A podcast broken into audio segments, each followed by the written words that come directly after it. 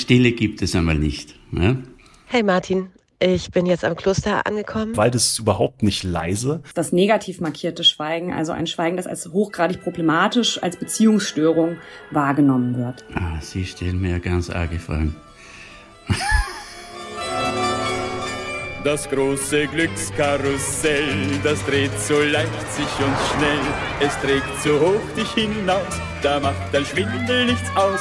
Das große Glückskarussell, das bleibt zuletzt eventuell, lässt zu viel Zeit zu vergehen, mal stehen. Das Glückskarussell. Katrin Altschner und Martin Frank suchen Antworten auf die Frage, was uns glücklich macht. Ein Podcast des Deutschen Hygienemuseums. Ganz leise. Kann man Glück in der Stille finden? In vier Folgen wollen wir, Katrin Altschner, das bin ich, Und ich, Martin Frank. darauf blicken, was uns glücklich macht. Aber nicht nur über das Glück sprechen wollen wir, sondern auch den Selbstversuch wagen. In jeder Folge stelle ich Katrin vor die Aufgabe, das Glück am eigenen Leib zu erfahren. Begleitend zur Ausstellung Hello Happiness des Deutschen Hygienemuseums machen wir uns auf die Suche. In der ersten Folge haben wir uns schlau gemacht, wie es um das Glück in der Ekstase bestellt ist. Diesmal widmen wir uns ganz der Stille. Stille, Schweigen, Ruhe. Zur Ruhe kommen. Die Stille also ist etwas, das man nicht nur hören kann, sondern es ist auch ein menschlicher Zustand. Wenn wir zunächst einmal annehmen, dass Stille als etwas Angenehmes erlebt wird, was ist dann das Gegenstück? Wann wird aus einem Geräusch Lärm? Es gibt ein schönes Wort von John Cage, dem amerikanischen Komponist. Er sagt, wenn wir nicht aufmerksam zuhören, dann ist das Geräusch Lärm und sobald wir aufmerksam zuhören, ist es faszinierend. Peter Androsch ist Komponist, Musiker und Klangforscher. Also Lärm im Deutschen kommt vom zu den Waffen im Italienischen, alle Armi, und ist wirklich sozusagen die Bezeichnung von den vielleicht recht unangenehmen Geräuschen, die in einer Schlacht oder im Krieg entstehen. Alarm ist ja auch so eine Abwandlung davon, also heißt ja nichts anderes als zu den Waffen verteidigt euch. Einfach gesagt ist Lärm unerwünschter Schall. Schall, den ich nicht möchte oder irgendjemand anderer nicht möchte. Und naja, das ist eigentlich ein philosophisches Thema. Historisch ist es so, dass Philosophie, zumindest westliche Philosophie, dem Wort und der artikulierten Sprache und der Rede und der geschriebenen Rede einfach sehr, sehr viel Raum gibt und es sowas wie einen Zusammenhang geben soll zwischen artikulierter Sprache und Vernunft, die man sucht. Und dann lässt sich schon mal fragen, naja, wenn das so ist, hat denn dann Stille überhaupt einen Platz, ne? sagt die Philosophin Laila Sophie Gleisner. Aber auch, dass die Stille in der Philosophie sehr wohl ihren Platz findet. Also zum Beispiel bei Descartes in der dritten Meditation heißt es, man muss sich abschneiden von den Sinnen, um zu reflektieren. Ich verschließe meine Ohren. Also es gibt immer wieder so dieses Topos des mit der sinnlichen Welt brechen, die sinnliche Welt ausklammern, um zur philosophischen Meditation zu finden. Wo man natürlich sagen kann, wer kann sich das leisten? Über was für Verhältnisse sprechen wir da? Und deshalb ist es so, dass jetzt heutzutage so spätestens seit dem 20. Jahrhundert Stille ähm, auch eben viel politischer gedacht wird. Dazu später mehr. Denn womöglich lässt sich aus dieser politischen Ebene der Stille auch Glück ziehen. Aber schön der Reihe nach. Dieser Podcast, das wisst ihr schon, begleitet die aktuelle Sonderausstellung des Deutschen Hygienemuseums Hello Happiness. Isabel Cherson hat sie kuratiert. Wo findet man das Glück? Im Ruhigen, im Lauten? Ähm, bei mir ist es irgendwie so ein bisschen beides. Also ich würde immer sagen, irgendwie so nachts im Club durchtanzen, aber auch auf jeden Fall irgendwie im Wald rumhängen. Das ist beides äh, wunderschön und spricht halt auch so unterschiedliche Ebenen des Glücklichseins oder des Zufriedenseins an. Und dieses Thema Glück ist halt auch was super Flüchtiges. Also es setzt sich halt, glaube ich, zusammen aus ganz, ganz vielen Gefühlen, die da reinspielen. Und das, äh, dieses, dieser Versuch, das festzuhalten, ist, glaube ich, das, was die Menschen immer machen. Und wir bewegen uns eben so von diesem Lauten zu dem Leisen durch die Ausstellung und haben immer wieder ganz individuelle Momente drin, aber auch kollektive, also auch immer wieder die Gemeinschaft und Dinge, die man dann vor allem in der Gemeinschaft macht und die einem auch in der Gemeinschaft irgendwie mehr Spaß machen. Von laut zu leise geht es durch die Ausstellungsräume. Am Ende finden wir eine Tür. Wir betreten einen Raum im Halbdunklen. Wo sind wir gerade? Wir sind gerade in einem wunderschönen Wald voller hoher Mammutbäume. Das sind äh, die ältesten Mammutbäume der Welt. Und wir sehen ganz großformatige Bilder, die ganz schön leuchten. Und wir hören Plätscher, ein bisschen Vogelstimmen, ähm, wir riechen auch ein bisschen Wald, so eher so modrigen Wald, vielleicht nicht den angenehmen Waldduft, den man so im Kopf hat. Es ist so der Boden und ja, das ist so die Stimmung. Es ist ruhig und zwischendurch auch ganz schön laut, weil der Wald irgendwie gar nicht so ruhig ist, wie man manchmal denkt. Ähm, was ist es überhaupt für eine Arbeit hier? Das ist ähm, von der Künstlerin Crystal Lebas, eine französische Künstlerin, die in London lebt, ähm, die sich mit dem Thema Wald und der heilenden Wirkung von Wald auseinandergesetzt hat, mit Waldbaden und was das auch so für uns bedeutet, für unseren Körper, aber auch mit dem äh, Schutz der Natur. Und sie hat zwei Nationalparks besucht in ähm, USA und in Japan, wo eben diese ältesten Bäume der Welt sind und hat die fotografiert und hat dort auch den Ton aufgenommen und hat so eine Installation geschaffen, die so auf allen Sinnesebenen funktioniert. Also außer vielleicht schmecken, das können wir noch nicht, aber hören, riechen, sehen funktioniert. Also wenn wir davon ausgehen, dass wir sagen, sehen, das Riechen, das Hören, das Fühlen, das Schmecken hat irgendwelche Effekte, so können wir das vorwiegend sagen, können wir das für die psychologischen Effekte festmachen. Gisele Immich von der LMU München forscht zur Wirkung des Waldes auf den Menschen. 2020 war sie mit einem Vortrag zur Gesundheitswirkung des Waldes zu Gast im Deutschen Hygienemuseum. Im Deutschen Hygienemuseum könnt ihr nämlich nicht nur Ausstellungen erleben. Das Veranstaltungsprogramm des Hauses bietet auch Lesungen, Vorträge, Diskussionen und mehr. Schaut mal vorbei. Der Begriff Waldbaden mag erstmal ein wenig überspannt klingen, meint aber die Wahrnehmung des Waldes mit allen Sinnen. Besonders in Japan und Südkorea hat das Waldbaden eine lange Tradition und es gibt entsprechend viel Forschung. Es gibt aber noch eine bessere Studie von Miyazaki. Der hat 420 Probanden in verschiedene Waldgebiete in Japan geschickt und hat verglichen, okay, die eine Gruppe, die setzt sich jetzt hin und die andere wandert oder wandert in der Stadt. Und er konnte feststellen, dass egal, ob du sich jetzt im Wald sitzend bewegt, nicht bewegt, im Wald sitzt oder im Wald wandert, dass man dann deutlich besser runterkommt. Das heißt, der Stresslevel sinkt. Die Herzfrequenz geht runter, ich komme zur Ruhe. Und was ganz wichtig ist, die parasympathische Nervenaktivität, das ist dieser Prozess, wenn ich praktisch in Erholung komme, in die Entspannung hineinkomme, steigt an. Und der Sympathikus ist praktisch der, wenn ich immer Stress habe, wo ich immer praktisch in diesem Fluchtmodus bin, in diesem Kampfmodus bin. Das ist im Wald jetzt praktisch deutlich reduziert. Das heißt, wir wissen, der Wald ist stressreduzierend. Wind in den Ästen, ein Ast knarzt, Rascheln der Blätter, Vogelgezwitscher, Insekten, es kreucht und fleucht. Ja, wir haben unser Studio ja hier quasi im Schwarzwald, mitten im Schwarzwald und wir haben schon immer viel mit Naturaufnahmen in den Hörprogrammen der App gearbeitet.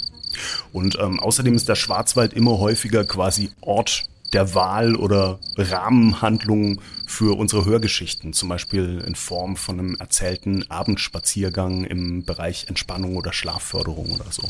Philipp Hofheinz, Startup-Gründer und als Mediendesigner für Sound und Akustik, einer der Köpfe hinter der App Sonomatic. Die App bietet unterschiedliche Entspannungstechniken an und das rein digital.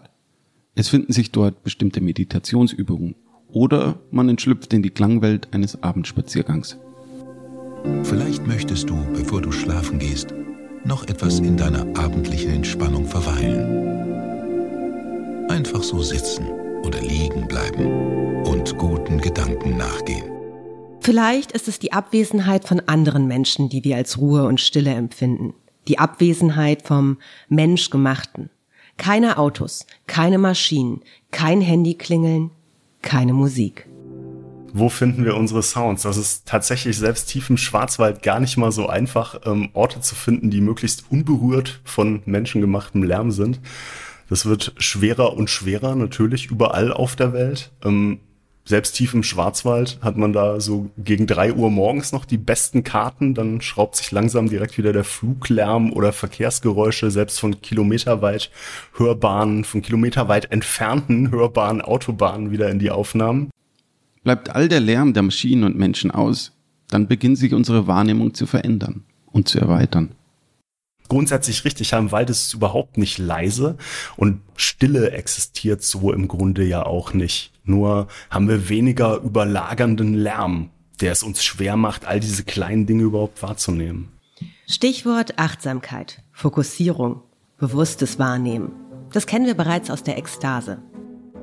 Wie gesagt, wenn ich irgendwo mitten in der Stadt wohne, bin ich in der Regel einer Vielzahl von oft lauten Geräuschen ausgesetzt. Verkehrslärm, Menschen, Industrie. Meistens ein riesiges Konglomerat an, an Geräuschen, die man in der Regel als einen einzigen Brei von Reizen wahrnimmt. Mit der Zeit lernt man in solchen Umgebungen diese Dinge nicht mehr zu hören, zumindest nicht mehr so bewusst. Man lernt die Lärmbelastung, die in solchen Umgebungen stattfindet, besser und besser zu unterdrücken. Aber dieses Unterdrücken kostet Ressourcen, es kostet Kraft, die ich idealerweise eigentlich für irgendwas ganz anderes viel sinnvoller einsetzen könnte. Aus dem Gedanken erwuchs schließlich die Idee zur App. Dachten dann sehr schnell, hey, hier ist eine Marktlücke, warum machen wir nicht ja Pionierarbeit und versuchen dieses Thema mal näher an Otto Normalverbraucher ranzubekommen, mal gucken, was sich daraus entwickelt. Also das Potenzial in dem Bereich ist riesig. Die Besinnung auf die Natur, das bewusste Wahrnehmen von Geräuschen, von Schall, sich selbst durch Meditation, eine App in innere und äußere Stille versetzen. Ist das die Lösung? Ich bin da immer so ein bisschen skeptisch, weil ich finde, das klingt so nach in einer sehr individualistischen Gesellschaft einen Ausweg aus dem Optimierungswahn finden wollen und dann eigentlich mit dem Optimierungswahn antworten. Ne? Also so, wie kann ich besonders ausgeruht aus meinem Urlaub zurückkommen oder so. Und ich glaube, man ist dann eigentlich wieder in so einem Denken, was irgendwie problematisch ist. Was sagt Peter Androsch dazu? Ah, Sie stellen mir ganz arge Fragen. Stille gibt es einmal nicht. Ja? Also seit 14 Jahren versuche ich, dieses Missverständnis aufzuklären. Ja, durch das akustische Manifest glauben viele Leute, dass ich ein besonderer Anhänger der Stille bin und für Ruhe kämpfe und so weiter, was ein völliger Blödsinn ist. Was mich interessiert hat, war sozusagen diese hegemoniale Potenz, die es im Akustischen gibt. Wie kann man die Welt, wie kann man Herrschaft erlangen, wie kann man sie absichern und wie funktioniert das über ein ganz einfaches Medium, nämlich über die bewegte Luft, die in unserem Leben immer Schall ist. Und das hat mich also fasziniert und fasziniert mich bis heute. Und da ist halt diese immer wiederkommende Sehnsucht nach Stille ein Thema. Aber das heißt nicht, dass ich jetzt glaube, dass wir mehr Stille bräuchten. In Dresden übrigens war ja die erste Ruhehalle, nicht vom Dr. Sommer in der Hygieneausstellung. Die vom Gießener Nervenarzt Robert Sommer ersonnene Ruhehalle auf der Internationalen Hygieneausstellung 1911 in Dresden. Zwischen Mai und Oktober 1911 stromerten über 5 Millionen BesucherInnen über die Weltausstellung für Gesundheitspflege in Dresden. Die durch den Odol-Fabrikanten Karl August Lingner initiierte Ausstellung umfasste eine Fläche von 320.000 Quadratmetern mit rund 30 beteiligten Nationen und knapp 50 Ausstellungshallen. Nicht wenige der Zeitgenossen werden sich überfordert gefühlt haben angesichts der schieren Masse des Dargebotenen. Jenen bot sich mit der Ruhehalle, die sich im heutigen großen Garten befunden hat, ein Hort des Rückzugs. Für gut 30 Reichspfennige erhielt man Einlass. In zwei separaten Höfen, denn freilich sah die wilhelminische Prüderie eine Geschlechtertrennung vor. Mit jeweils fünf Kabinen konnte man dann für eine Stunde einkehren. Liegen, ruhen, sinnieren oder lesen. Kurzum, die Stille genießen. Die Meinung der BesucherInnen war einhellig. Die Ruhehalle sei eine ausgezeichnete Idee. Ja, eine vorzügliche Einrichtung. Die Hygieneausstellung 1911 bildete den Ausgangspunkt zur Gründung des Deutschen Hygienemuseums. Die Idee von Robert Sommer aber, in allen Großstädten Ruhehallen wie die in Dresden erprobte zu erbauen, blieb unerfüllt. Das finde ich spannend, weil wir Lärm und Hektik ja als neues Phänomen empfinden, wo wir durch Meetings müssen, unsere Handys ständig greifbar, das Internet ist voll mit lauten, schnellen Clips, überhaupt ständig erreichbar auf Sendung und die ganze Welt prasselt auf uns ein. Die Welt rast plötzlich. Aber den Menschen um die Jahrhundertwende wird es vielleicht gar nicht so anders vorgekommen sein. Autos, Züge, die Fließbänder in den Fabriken, alles plötzlich so schnell beschleunigt. Aber vielleicht rührt der Wunsch nach Ruhe auch noch von etwas ganz anderem her. Wenn wir uns anschauen, wann sind diese Ideen von Ruhehallen und, und so weiter entstanden und wann kommen sie immer wieder, dann sind das immer Zeiten von gesellschaftlichen Krisen. Und das ist sozusagen das Zeichen, dass man nichts mehr hören möchte. Es lasst mich in Ruhe mit dem ganzen Scheiß sozusagen. Und das äh, äußert sich darin, dass man die Ruhe haben möchte. Und darum fantasiert man sich rein in Ruhehallen und stille Zonen etc., wie das so schön heißt. Und als ich bei der Europäischen Kulturhauptstadt Linz 2009 mit dieser Idee der Ruhehalle konfrontiert wurde, die von dem Wiener Akustikhistoriker Peter Bayer an uns herangetragen wurde, war ich total begeistert und bin dann selbst in die Falle gegangen, dass nämlich immer, wenn Krisenzeiten sind, Ruhehallen und ähnliches errichtet werden. Und was war 2009? Die große Finanzkrise. Und das hat uns genauso wie alle anderen also recht empfänglich für diese Idee gemacht, weil wir rund um die Uhr mit katastrophalen Meldungen aus der Finanzwelt und aus der Wirtschaft konfrontiert werden. Es ist also offensichtlich bei uns auch das Bedürfnis so groß gewesen, sich abzuschotten und von allem, was auf uns eindringt, sozusagen äh, uns fernzuhalten. Die Raketeneinschlag in Die Inflation in Deutschland ist auf den. Die Augen können wir schließen, die Ohren nie. Selbst im Schlaf sind wir immer auf Standby. Das kann so anstrengend sein und auch ich bin manchmal müde. Wie in jeder Folge begibt sich Katrin in den Selbstversuch zum Glück. Diesmal schicken wir sie drei Tage ins Kloster. Ganz ohne Handy und ohne Kontakt nach außen. Wir müssen lernen, mit uns selbst zurechtzukommen. Erstens einmal lernen wir dadurch, in uns selbst hineinzuhören, was oft ein erschreckendes äh, Erlebnis sein kann, weil man so viel hört, was man sonst im Alltagsleben gar nicht wahrnimmt. Dann entferne ich mich von dem, was eigentlich uns am liebsten ist, dass wir Familie, äh, Mitmenschen und so weiter, das äh, ist alles weg. Also wenn wir uns in die Stille zurückziehen, dass dann alles gut wird, völliger Blödsinn. Ob Katrin die Zeit in der Stille also wirklich glücklich macht? Ich habe da auch so meine Zweifel. Hey Martin, ich bin jetzt am Kloster angekommen. Ich bin verdammt müde. Ich glaube, damit bin ich kein Einzelfänomen. Das kennen sehr viele Menschen. Ähm, man fährt in Urlaub und ähm, man muss auf der Arbeit wahnsinnig vorher vorarbeiten, damit man diese freie Zeit hat. Und im Zweifelsfall weiß man, dass man wiederkommt und jede Menge E-Mails liegen geblieben sind und jede Menge Arbeit liegen geblieben ist. Und die Woche nach dem Urlaub wird ganz schlimm. das, ist, das ist generell ein ungutes Konzept. Und so fühle ich mich gerade ein bisschen. Mm, von daher freue ich mich äh, sehr darauf, jetzt hier zu sein. Äh, und ich bin raus. Tschüss. Wir hören uns in drei Tagen. Ich bin tatsächlich zu früh. Ich warte auf Einlass. Und mir fehlt jetzt in diesem Moment mein Handy schon. Dumm rumsitzen. Es ist kalt. Das Kloster, die Abtei Mariendonk, deren Grundstein wurde 1899 gelegt. Sie liegt nicht unweit der niederländischen Grenze, zwischen Obstbaumwiesen und Feldern. Landschaft so flach, dass der Begriff Landregen für sie erfunden scheint. In der Abtei, da lebt man nach den Regeln, die vor ca. 1500 Jahren geschrieben wurden. Benedikt lebte von ca. 480 bis 547 nach Christi in Italien. Seine Zeit war, ähnlich wie die unsere, eine Zeit des Umbruchs und schneller Veränderung, Krisen. Kommt uns, glaube ich, allen bekannt vor. Ja. Hallo, Katrin Altschner. Ich bin mit Schwester Rebecca verabredet. Ja, wir wollten zu uns kommen. Oder? Richtig. Ja. mhm. Ich warte hier? Ja. Super, danke. So, herzlich willkommen, ich bin Schwester Rebecca. Ja. ja, dann würde ich Ihnen erstmal zeigen, also genau wie bei allen anderen ja, auch. sehr gerne. wie Sie sich hier orientieren okay. können. Und dann Super gut. Mein kleines Zimmer, das erinnert an Jugendherberge. Ein einzelnes Bett, ein Nachttisch, ein Schreibtisch, lackierter Korkboden, gelb. Auf dem Schreibtisch liegt ein Büchlein. Peter Dickhoff. Ruhe in dir finden. Gebete. Hm, das scheint wie für mich gemacht, denke ich. Ich packe meine wenigen Sachen aus und dann wird mir klar, dass ich keinen Plan habe, was ich die nächsten Tage mit mir anfangen soll. Ich blättere im Katalog der Abtei. Das Leben im Kloster hier soll geprägt sein von der Gemeinschaft, der Suche nach dem gemeinsamen Glauben, nach Gott, offensichtlich. Rückzug von der Welt, ohne ihr den Rücken zu kehren. Armut, Demut, einem gleichbleibenden Tagesrhythmus, der maßgeblich durch die Chorgebete gegeben wird. Beständigkeit und lebenslange Gebundenheit an das Kloster. Keine der Nonnen verreist oder besucht je die Familie.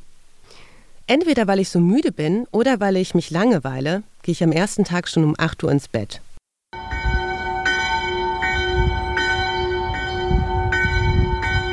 Die Nonnen, die treffen sich viermal am Tag zum gemeinsamen Beten. Um 6.30 Uhr mit anschließendem Gottesdienst, um 12, um 18 und um 20 Uhr. Danach jeweils Essen, dazwischen Arbeit oder Studium. Schweigen ist ein zentrales Element. Nicht als Selbstzweck, wie mir Schwester Rebecca erzählt, sondern zur inneren Einkehr. Schweigen bei jeder Mahlzeit. Schweigen im eigenen Zimmer, wo kein Besuch geduldet ist. Entweder weil es dazugehört oder weil ich sonst eigentlich wirklich nichts zu tun habe, gehe ich jetzt auch oft in die Kirche. Kirchen haben dicke steinerne Wände, Portale aus massivem Holz, eiserne Beschläge mit dicken Bolzen. Wenn du reinkommst, fühlst du dich ein bisschen kleiner. Es ist still und alles, was laut ist, das bist du. Deine Schritte, dein Räuspern, selbst dein Atem scheint dir ein bisschen zu laut.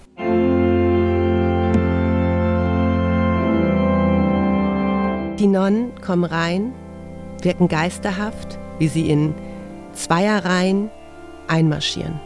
Wie aus der Zeit gefallen. Die schwarzen Gewänder rascheln und wehen und geben dem Gang etwas Gebücktes. Vielleicht ist der Gang auch gebückt, tatsächlich, denn alle sind oder scheinen sehr alt zu sein. Jedenfalls die meisten.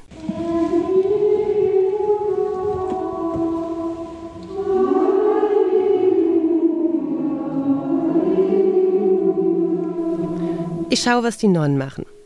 Ich stehe auf, ich falte die Hände, ich senke den Blick, ich bekreuzige mich, ich setze mich hin, ich kniee mich hin, ich verbeuge mich und alles von vorn.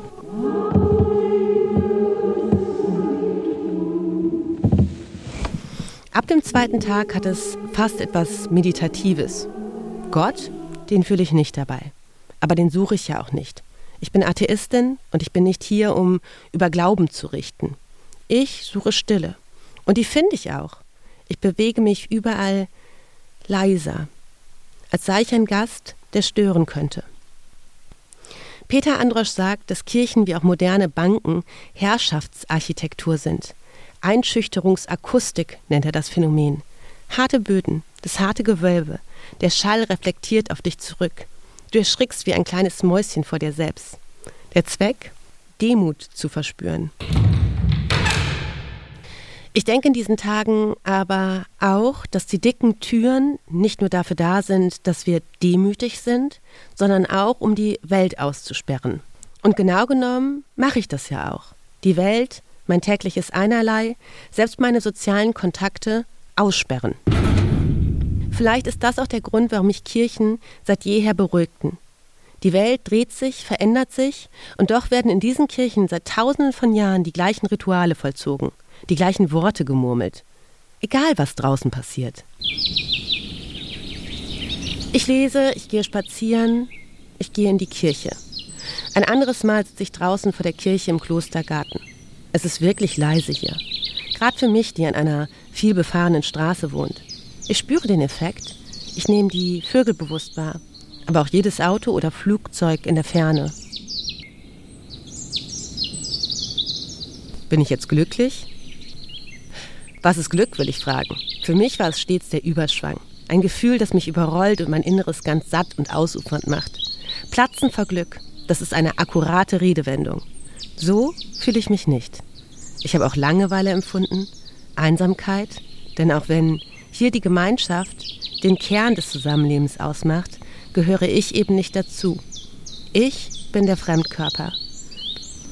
Was ich bin, ich bin ausgeruht. Zufrieden könnte man sagen. Zufriedenheit, die bescheidene Schwester des Glücks. Man sagt, Glück nehmen wir am stärksten wahr, wenn wir aus einem Tief kommen. Vielleicht habe ich einfach Energie gesammelt, um neue Abenteuer und Achterbahnfahrten zu erleben. Den brauche ich nicht. Ich habe einen Liebesabschiedsbrief geschrieben, falls wir uns nicht gesehen hätten. Ja, sehr schön. Vielen Dank. Danke nochmal für die Offenheit und äh, Herzlichkeit und dass ich da sein durfte. Ja, gerne, gerne. Im Auto mache ich mein Handy wieder an.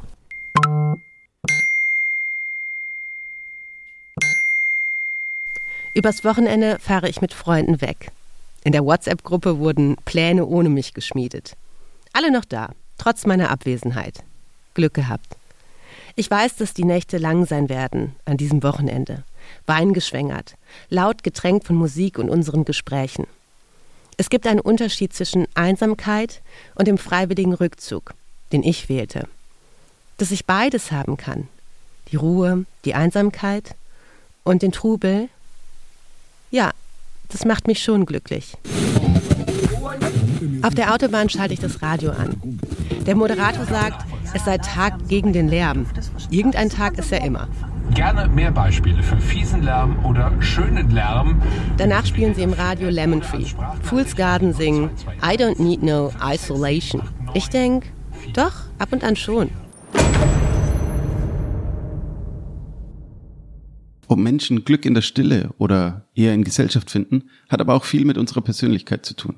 Carl Gustav Jung, Begründer der analytischen Psychologie, prägte die Begriffe der Intro- und Extraversion. Während Extrovertierte Gesellschaft brauchen für ihr Wohlbefinden, bevorzugen Introvertierte den Rückzug. In unserer heutigen Gesellschaft werden introvertierte Menschen häufiger als unglücklicher gelesen, was gar nicht der Realität entsprechen muss, sondern eher einem Zeitgeist oder Kulturphänomen.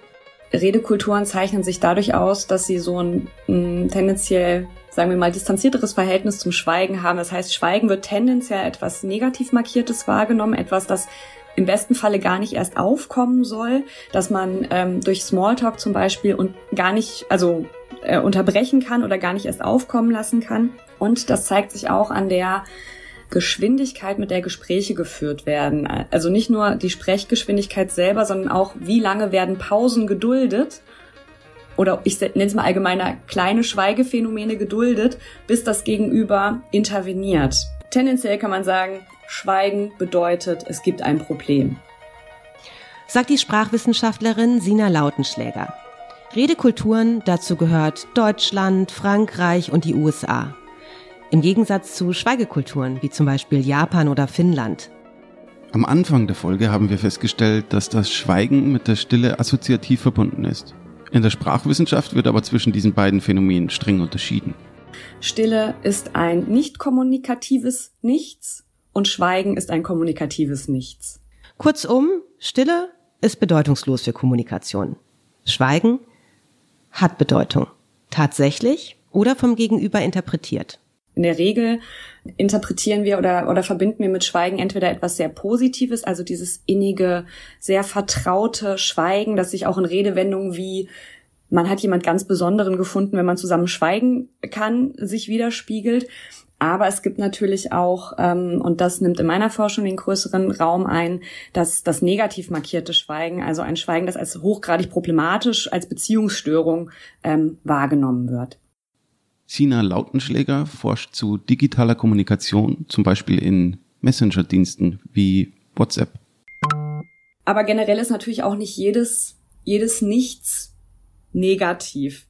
Und deswegen habe ich jetzt, ich habe jetzt wieder auf diese Formulierung mit diesem Nichts zurückgegriffen, denn wenn mein Gegenüber sich jetzt, mein bester Freund hat mir jetzt seit drei Monaten nicht geschrieben, dann muss ich das nicht als Schweigen interpretieren, sondern kann das einfach als Stillsein ansehen, wo ich mir denke, ja, er hat mit seinem Leben zu tun und ähm, das ist überhaupt nicht persönlich auf mich gemünzt oder ich äh, interpretiere das überhaupt nicht als kommunikativ bedeutsam in dem Sinne, dass mir dieses Nichts etwas sagen soll. Und insofern kann halt so ein Nichts auch zufriedenstellend sein. Insofern, dass man eben eine Bindung hat, die nicht der dauernden ähm, verbalen Rückbestätigung bedarf. Das wäre dann aber wieder tendenziell etwas, was in den Bereich des Stillseins fiele und nicht in den, in den des, ähm, des Schweigens. In ihrer Forschung nimmt sie aber nicht nur Chatnachrichten unter die Lupe. Ich analysiere beispielsweise auch Ratschläge, nenne ich es mal, die im Internet verbreitet werden. Also sowas wie, er schreibt mir nicht mehr, was soll ich tun? Welch Seelenpein. In einem Zeitalter, in dem Kommunikation durch Messenger-Dienste stets möglich ist, egal wo wir auf der Welt sind, in welcher Zeitzone wir uns befinden, kann es Menschen in tiefe Verunsicherung und sogar Verletzungen führen, wenn die Antwort ausbleibt. In Liebes- oder in Dating-Kontexten ist Schweigen hochgradig problematisch, weil es immer als Desinteresse und Bestrafung teilweise und äh, nicht relevant genug sein interpretiert wird. Tief empfundenes Unglück, ja, Qual. Bindung muss ständig durch Kommunikation abgefragt und abgesichert werden. Was würde passieren, wenn wir uns nicht mehr gedrängt fühlen würden zu antworten? Und selbst das Ausbleiben nicht als mangelnde Wertschätzung interpretieren? Wann ein Nichts problematisch wird, hängt immer davon ab, was die Interagierenden ausgehandelt haben im Laufe der Zeit. Das ist natürlich problematisch bei Dating-Situationen, wo man sich noch gar nicht kennt. Da hat man noch keine Normwerte, die man anlegen kann. Aber wenn man sich schon ähm, eine Weile kennt und weiß, ach, die, die Melanie, die schreibt immer nur alle drei Tage, die verbummelt ihr Smartphone so oft oder die nimmt das nicht häufig mit oder generell die ist einfach so, dann ist es auch total unproblematisch, wenn man drei Tage nichts hört. Aber wenn diese drei Tage dann rum sind und man dann nichts gehört hat, dann fängt man eben vor dem Hintergrund dieser Kommunikationsroutine an, zu hinterfragen, ob alles in Ordnung ist. Wie intensiv wir mit Menschen kommunizieren, was wir füreinander als annehmbar empfinden, ist also ziemlich individuell. Laila Sophie Gleisner gibt aber zu bedenken, es gibt ziemlich viele Menschen auf diesem Planeten, die überhaupt keine Kapazitäten haben, sich zu überlegen, was sie individuell in diesem Moment besonders glücklich macht und welche Rolle Stille da spielt, sondern die einfach tatsächlich reagieren müssen auf das, was materiell gegeben ist. Also wenn du eine Person pflegst oder Kinder hast, dann wird es schon ziemlich schwierig, sich abzukapseln. Nicht nur die Möglichkeit, sich abzugrenzen, ist ein Privileg, sondern überhaupt es zu wollen. Denn soziale Kontakte oder einen Beruf zu haben, selbst wenn er einen kommunikativ fordern mag, auch das sind Privilegien. Einsamkeit ist ein Thema in unserer Gesellschaft. Wie also umgehen mit dem Privileg, Glück in der Stille empfinden zu wollen, ja zu können? Wenn wir dieses Privileg besitzen, sollten wir dann Dankbarkeit empfinden?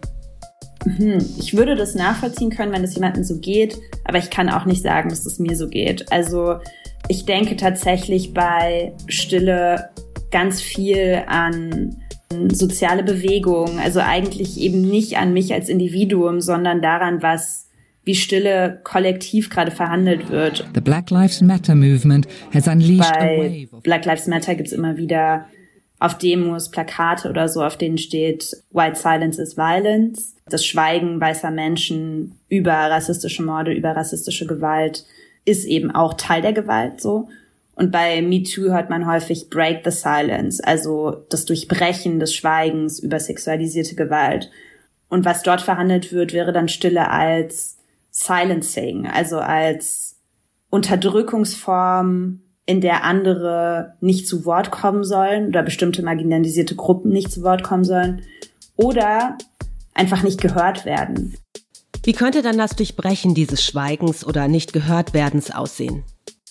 Zum Beispiel ähm, Gayatri Spivak, die eine sehr wichtige äh, dekoloniale Theoretikerin ist, hat eben diese Idee vertreten, naja, ist es so, dass die Marginalisierten nicht sprechen? Nein, die Frage ist, schafft ihr es zuzuhören? Und das heißt eben nicht nur sich zurücklehnen und äh, individuell zuhören, sondern das heißt wirklich daran zu arbeiten, als Gesellschaft Praxen zu entwickeln, welches Wissen anerkannt wird und welches nicht, solchen Fragen Raum zu geben, zu überlegen, was wird archiviert, wie, wie wird etwas vernehmbar. Ja, also wie wird kollektives Wissen vernehmbar? Das heißt, zuhören ist dann wirklich so eine politische Praxis. Relevant ist auch, an dieser Stelle nicht darüber zu schweigen, dass auf der in dieser Folge zur Sprache gekommenen Hygieneausstellung von 1911 auch das um die Jahrhundertwende im Ausstellungsgeschäft allgegenwärtige, zur Schaustellen von Angehörigen fremd empfundener Ethnien fixer Bestandteil war. Ebenso wenig darüber, dass dort auch Eugeniker ihre unheilvolle Idee von Rassenhygiene prominent präsentieren konnten. Darunter später teils gewichtige Legitimationsträger der nationalsozialistischen Gesundheits- und Wissenschaftspolitik. Oder wie in Person von Paul Nitsche sich nachfolgend verantwortlich für die NS-Krankenmorde zeigen sollten.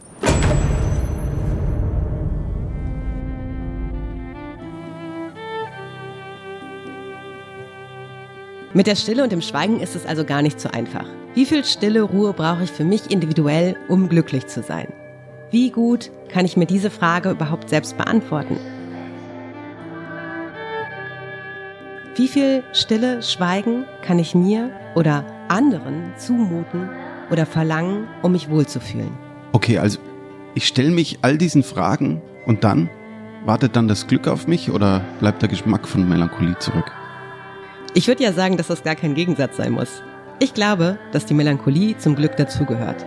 Mal sehen, ob mir die dritte Folge unseres Podcasts recht geben wird. Wenn euch die Folge gefallen hat, dann freuen wir uns natürlich über eine Bewertung. Oder ihr lasst ein Abo da. In den Show Notes findet ihr außerdem den Link zur Website unseres Podcasts und dort noch ganz viele Bilder und weitere Infos zu jeder Folge und natürlich auch den Weg zu uns ins Museum.